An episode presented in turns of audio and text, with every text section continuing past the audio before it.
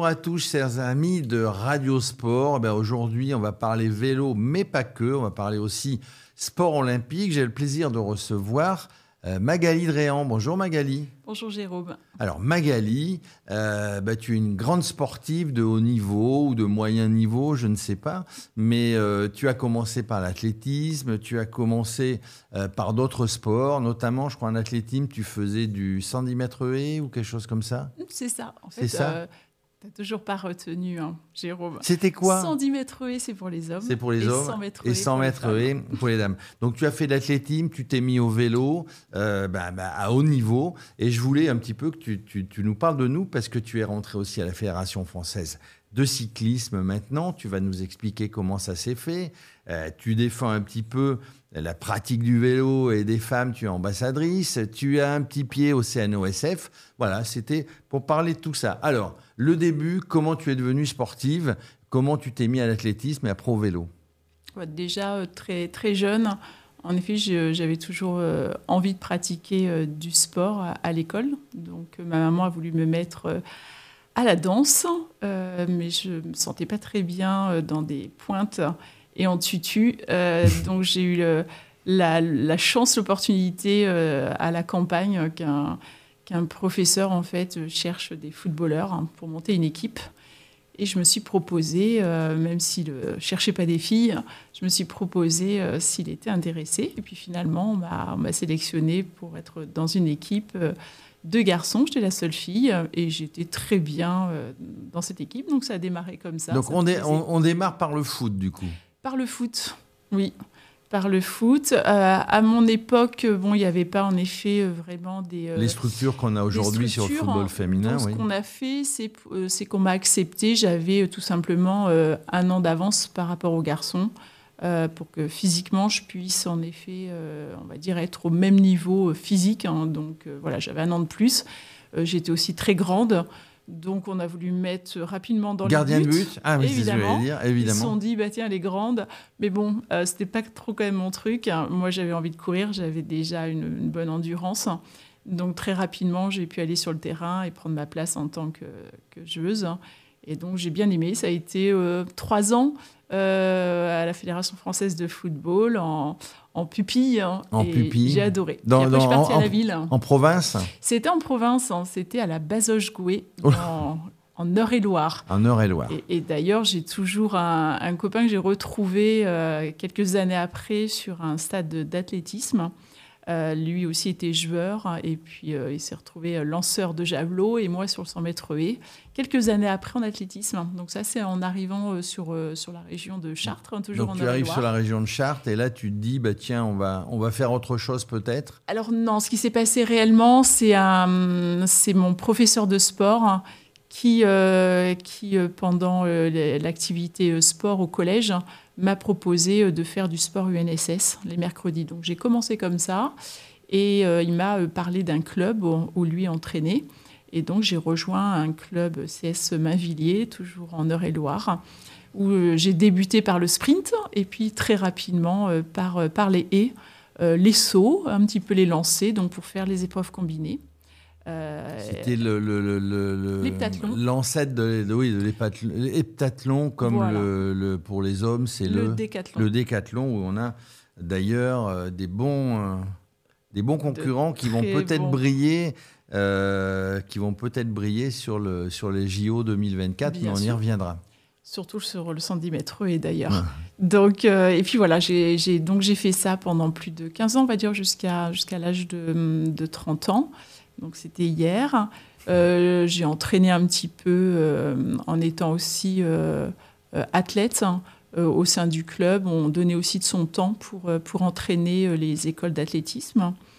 Et puis voilà, j'ai arrêté la compétition à 30 ans, au moment où j'ai voulu, bah, déjà, j'ai eu, eu mes deux enfants, Thomas et Julien, et puis, puis j'ai commencé là à, donner des cours, hein, à passer un brevet donc euh, hors stade pour pouvoir accompagner les personnes qui voulaient reprendre euh, l'activité euh, sportive. Donc c'était les prémices Donc monsieur et madame euh, tout le monde qui veulent pas forcément faire de la compète, mais qui ont envie de se remettre un petit peu au sport. Exactement. Et donc, c'était tout simplement le début pour la Fédération française d'athlétisme du sport santé. Donc, euh, on proposait, Athlé Santé, euh, on proposait ce genre d'activité. Et du coup, tu es rentré dans les structures euh, Comment ça s'est Comment ça s'est passé? Donc Tu étais déjà dans la structure Oui, en fait, je, je, m'entraînais à la fin de, de, ma carrière sur 100 mètres haies. je m'entraînais en, en, région parisienne, à, à Chaville. Et, et, là, il y avait donc bah, des enfants qui s'entraînaient. Puis euh, quelques entraînements, en fait, il n'y avait personne, il n'y avait pas d'entraîneur. Les parents laissaient leur, leur enfant sur le stade. Et puis je me suis retrouvée comme ça à, encadrer. ces jeunes, à monter une petite structure d'école d'athlétisme euh, dans, à Chaville. Et puis finalement, euh, de fil en aiguille, il y avait donc Athlé Santé. Il y avait aussi des pratiquants dans ce club qui étaient médecins nutritionnistes et qui, qui avaient justement des patients qui avaient vraiment juste besoin de reprendre une activité, ils ne savaient pas laquelle, etc. Ils ne se sentaient pas capables de reprendre leur sport euh, qu'ils avaient pratiqué euh, plus jeunes.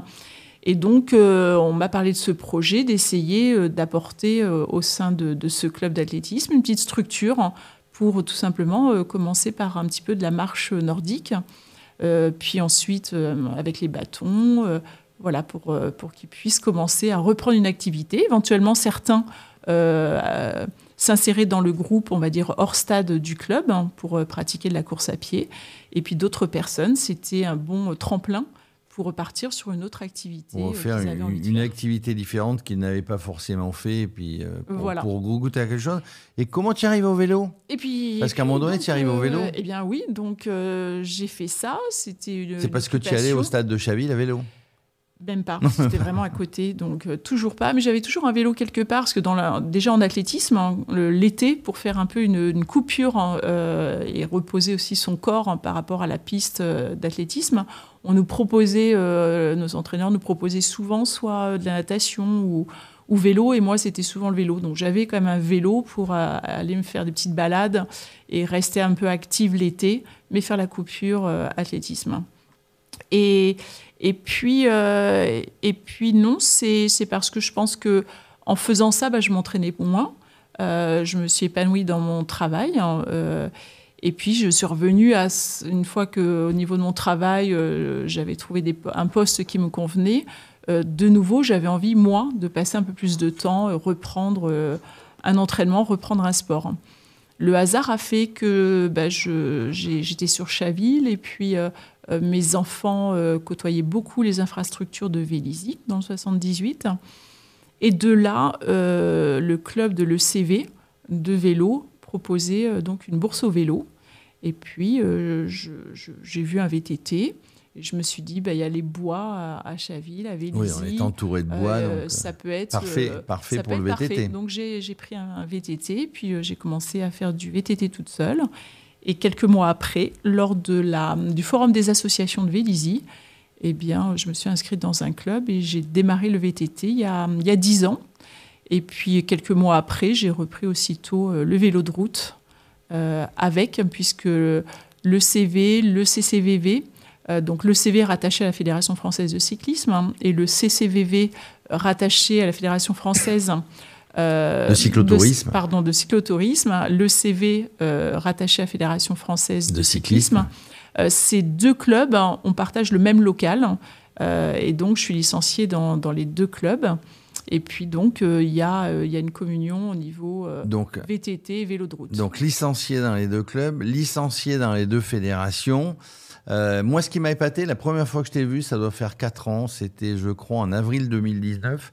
Il y avait ce qu'on appelle la Jean Racine, hein, qui est une qui est une grand-messe du vélo VTT à la base. Maintenant, il y a, de la route et du, gravel euh, sur, sur la vallée de Chevreuse.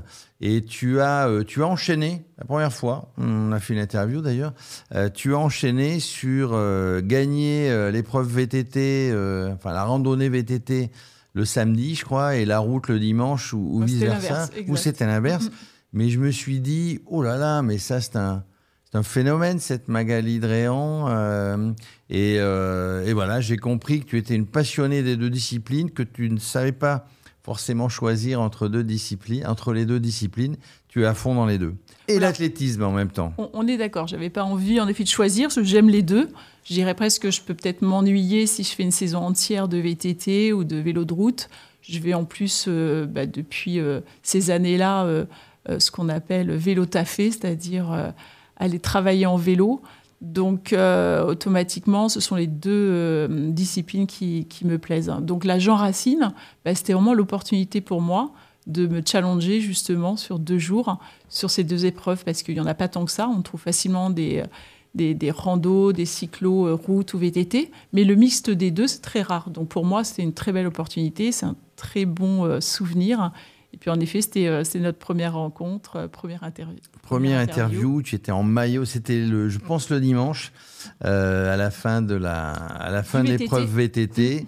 Euh, moi et puis toute l'équipe qui m'accompagnait à l'époque, euh, on a été impressionnés. Mais du coup, donc comme euh, bon, comme en plus tu t'intéresses, tu t'intéresses aux gens, tu aimes organiser, tu aimes dans des être dans des organismes de décision, tu tu rentres, alors assez dernièrement, là, on, saute quelques étapes, mais tu, deviens ambassadrice, ambassadrice pour le développement du vélo féminin à la FFC. Euh, je, vais, euh, je me renseigne souvent sur euh, des sorties, ce qu'il y a autour, en Ile-de-France, autour du vélo. Et puis, fréquemment, je vois en effet des événements 100% féminins liés à la Fédération française de cyclisme. Et donc, je me retrouve au vélodrome de Saint-Quentin en Yvelines. Et puis, on propose des baptêmes gratuits aux filles. donc, j'y participe. Et là, on présente les ambassadrices. Donc, je comprends que c'est en effet euh, euh, un groupe de filles euh, par région. Qui oui, il y en a, y en a combien? Une trentaine en France, un petit peu plus À l'époque, non. Il y a deux ans, il y avait 7-8 personnes. personnes Aujourd'hui, il y a beaucoup plus de personnes. On est, on est une quinzaine. Et puis de là, bah, je trouve l'idée super. Je me dis, mais, mais c'est génial, parce que moi, j'ai l'image, je pense comme beaucoup de personnes, que la Fédération française de cyclisme faut avoir un niveau sportif, c'est pour les compétiteurs, c'est pas du tout pour la personne lambda. Et là, c'est tout le contraire hein, de, de, de, l'image, en effet, que j'avais de la FFC. Et puis, je me sens vraiment, voilà, j'apprécie, je, découvre et je me dis, mais c'est vraiment super cette idée euh, d'ambassadrice. Je me fais juste la remarque, bon, que physiquement, voilà, ça reste des filles euh, bah, jeunes qui paraissent sportives. Donc je me dis, il y a quand même euh, un barrage physique, hein, parce que quand on les voit, on peut se sentir, euh, si on, est comme ça, Madame Tout le Monde, on peut se sentir quand même bloqué en se disant, non, j'ai pas le profil, euh, j'ai pas le physique finalement pour faire ça. Ça reste encore ce que je pense de la FFC. C'est la remarque que je me dis à ce moment-là, en voyant juste l'équipe. Et puis quelques mois après, de nouveau, un événement 100% féminin, toujours euh, organisé par la FFC, cette fois l'anneau de Longchamp. Donc je m'y présente de nouveau et euh, je vois euh, Marie-Françoise Potereau, donc vice-présidente à la FFC, au comité exécutif, membre du CNOSF, très pour la parité homme-femme. Et Marie-Françoise, bon, je, vais la voir et donc voilà, je, lui dis tout, euh, tout, le bien que je pense de cette équipe d'ambassadrices et je lui donne mon retour justement sur mon, impression. Ta première impression. Évidemment, euh, sa première réaction, c'est mais absolument pas euh, ce que tu as vu, bandage et tout, et absolument pas dans, dans, l'équipe. On a aussi des personnes bien plus âgées que 18, 19 ans, donc, donc non, non. Et puis voilà, on reste en contact. Hein. et puis quelques mois après, Marie-Françoise me propose d'intégrer l'équipe d'ambassadrices. Et puis, en effet, je vois bien que je ne suis pas la seule à, avoir plus de 20 ans, plus de 30 ans, plus de 40. Oh, arrête, arrête, arrête, arrête, on va pas dépasser tout ça. Mais, Et du coup, tu rentres, le rôle d'ambassadrice, on te l'explique, et puis toi, tu es, tu es dynamique, tu as envie, c'est, c'est, de, d'encadrer, de, de, rassurer, euh, de, de, de, faire passer sa passion. Et finalement, bah, c'est, après, vous faites des, des, petites sorties en groupe, revenez au vélo, venez, voilà, c'est, c'est, c'est comme tu l'as dit tout à l'heure, tout le monde peut le faire. C'est un peu ça, c'est, c'est de remettre les gens un petit peu sur le vélo, cas les femmes, mm. et de dire, bah, ne le faites pas toute seule, on est là. On est là, voilà. Et puis en fonction des demandes, des après, bon, des, comment dire, euh, des appréhensions, etc. on réconforte avant. Souvent, il y a en effet beaucoup de questions. rassurer. Avant vraiment de venir euh, concrètement lors d'une sortie, euh, c'est vrai, on me pose des fois beaucoup de questions. Quelle, quelle sera la distance? C'est quoi le niveau de difficulté? Et si j'arrive pas à aller jusqu'au bout, etc. On sent vraiment bah, la personne, en effet, euh, qui a besoin de, se rassurer déjà. Donc, euh, il y a ce premier rôle qui est, important. Et, on est souvent rassuré, quelles que soient les choses que l'on fait, on est souvent, on est souvent rassuré quand on est plusieurs. En disant, on entraîne les autres, en disant, bon, bah, on va y aller, puis on verra bien. Mais... Bien sûr, et puis il y, a, la personne qui, euh, malgré tous les, toutes les informations qu'on veut communiquer, la personne va vouloir venir accompagner. et donc ça, ce qui est important, c'est que il n'y a pas que des événements 100% féminins. On propose beaucoup aussi de sorties mixtes. Et donc, euh, une femme qui vient avec son mari, eh bien, il n'y a aucun souci. Donc, euh, ça a été le, le cas pour euh, certaines personnes ou voilà, ou, sa fille, ou mère-fille, etc. Voilà, on vient accompagner, toute la famille vient. On a le droit de venir avec un, on a le droit de venir ou est-ce que c'est tabou le vélo assistance électrique euh, sur ces sorties? Non, non, mais en fait tout est euh, euh, après pour des problèmes de sécurité. Si je fais une, j'organise une sortie VTT, je vais pas pouvoir en effet accepter une personne avec un vélo de route ou ou un VTC, etc. Donc il y a le modèle du vélo, mais bien entendu que le VAE est, est, autorisé. Il est même recommandé pour ceux qui redémarrent. Alors déjà pour, pour démarrer, puis c'est vraiment euh, le, la notion de, vélo pour tous. Hein. Donc euh, si cette personne a besoin, euh, si c'est pour l'encourager à aller travailler, c'est mon quotidien. Aujourd'hui au, au, travail, j'avais une, une, réunion chez un éditeur en région parisienne et il y avait à peu près un kilomètre cinq entre ma société et, cet éditeur avec une belle piste cyclable en face. C'est l'occasion pour moi de passer un message à mes collaborateurs en disant, vous savez, il suffit de prendre euh, un Vélib et vous pouvez tout à fait euh, vous euh, faire la transition en, en vélo. Mais encore une fois, il y a des personnes euh, bon, qui n'ont pas fait de vélo depuis longtemps, qui ont, besoin. Donc il faut se remettre, il faut être rassuré, c'est ce qu'on disait. Ne serait-ce que savoir, euh, ça peut paraître euh, bon, bête, j'allais dire, mais j'ai un collègue une fois qui m'avait demandé à, faire deux, trois sorties justement sur, sur la, région parisienne en forêt, juste parce qu'en ville, hein, elle n'arrivait pas à, tendre la main pour tourner. Elle avait perdu toute cette notion. C'est une des choses qui fait que les gens euh, les, gens, euh, les gens ne se remettent pas forcément au vélo, ne vont pas toujours à vélo, c'est qu'ils ont un petit peu peur pour la sécurité, etc. Mais, mais, mais tout, ça, tout ça se travaille, les infrastructures. Alors, euh, l'émission est trop courte pour qu'on puisse parler de tout ce qu'il faudrait mettre en place pour, pour, pour redonner envie aux gens et en tout cas de ne pas avoir peur de faire du vélo, notamment en ville. Là-dessus, hein, moi, je, on avance sur ta carrière sportive, mais Là-dessus, tu hum, très récemment, alors on va parler du CNOSF après, Comité national euh, olympique, mais tu, euh, tu rentres dernièrement, euh, bah, tu fais ton entrée remarquable et remarquée au, Conseil fédéral de la FFC. C'est quoi le Conseil fédéral? Alors, le Conseil fédéral, en effet, c'est des, membres qui sont donc rattachés au Conseil fédéral de la Fédération française de cyclisme. Et donc, on va travailler sur des missions euh, tout simplement par rapport aux, idées, aux plans mis en place. Et mettre en place un certain nombre de choses, d'accord. Euh, de la FFC. Vous êtes nombreux au Conseil fédéral une de la... vingtaine. Hein, une, vingtaine.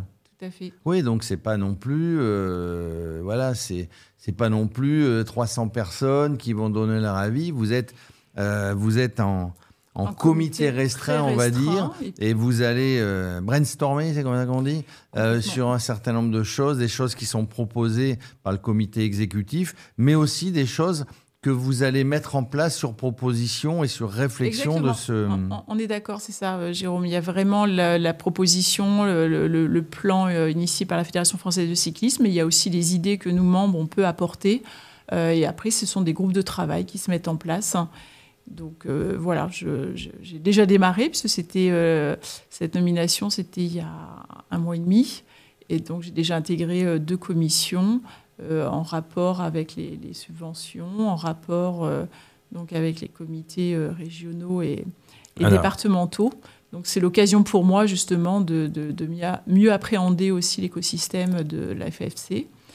Et puis encore, cette image, hein, surtout, qui est importante pour moi, c'est vraiment que c'est le vélo pour tous. Hein. Donc, c'est cette ambition que j'ai. C'est pas forcément l'image, tu as raison. Euh, c'est pas forcément l'image qu'on a de la FFC. Parce que pour la FFC, on pense compétition, que ce soit professionnel ou amateur. Mais il, ne faut jamais oublier. Alors, on va pas, on va pas opposer les deux fédérations, parce que toi, tu, tu es licencié dans les deux. Mais euh, le sport pour tous, c'est aussi euh, et le, le cyclotourisme, c'est aussi bien à la Fédération française de cyclotourisme qu'à la FFC. Là-dessus, un petit peu avant, euh, sur proposition de je ne sais qui, tu vas nous le dire, euh, tu intègres le, club des 300. C'est les 300 femmes qui sont, qui sont dans les fédérations. 300 dirigeantes femmes. Et tu, tu rentres bah, sur, sur le club des 300 au comité national olympique. Voilà, donc en fait, il y a une, sélection, il y a une, demande en effet euh, de dépôt de dossier. donc j'apprends par Marie-Françoise euh, Potereau donc de l'existence de, ce groupe de, travail. Et euh, j'apprends qu'on peut en effet déposer notre candidature. Et j'ai la chance d'avoir pu être euh, sélectionnée. Donc j'ai démarré au mois d'octobre avec 150 dirigeantes femmes, hein, puisqu'on va le faire, ça se fait sur deux années. tout simplement jusqu'aux Jeux Olympiques, puisque l'objectif hein, du club des 300 dirigeantes, c'est que ces 300 euh, femmes dirigeantes, on puisse justement avoir des postes de dirigeantes euh, au vu des Jeux Olympiques. Donc c'est très très enrichissant puisque ça fait donc depuis octobre hein, que j'ai démarré euh, le club des 300 tous les mois classe virtuelle hein, encadrée donc par des formateurs. Donc on va apprendre tout simplement bah, l'écosystème de, notre fédération, de notre l'action sportive que, que l'on a choisie. On va apprendre à parler en public, euh, parler à. Tu parles déjà bien, hein, je confirme que devant une caméra. Et, puis surtout échanger entre nous. et du coup, donc il y a des dirigeantes de toutes les fédérations Alors sportives. C'est ça qui est vraiment très très intéressant. Avec euh, différentes expériences. Complètement. Vraiment tous les niveaux. Et c'est cette richesse dans ce club des 300, c'est le partage des informations, c'est euh, c'est en effet la connaissance et surtout tous les milieux et tous les sports. Mais euh, dis-moi, ça fait beaucoup de boulot. Tu, arrives quand même encore un petit peu à t'entraîner? Oui. Alors, euh, une journée type, hein, euh, eh bien, ça va être de me lever vers 5h30, le temps de prendre un bon petit déjeuner, parce que c'est important. Je commence pas ma journée si je n'ai pas pris un bon petit déjeuner. Et puis, je vais aller faire du, sport, puisque je démarre à 8h30 mon travail.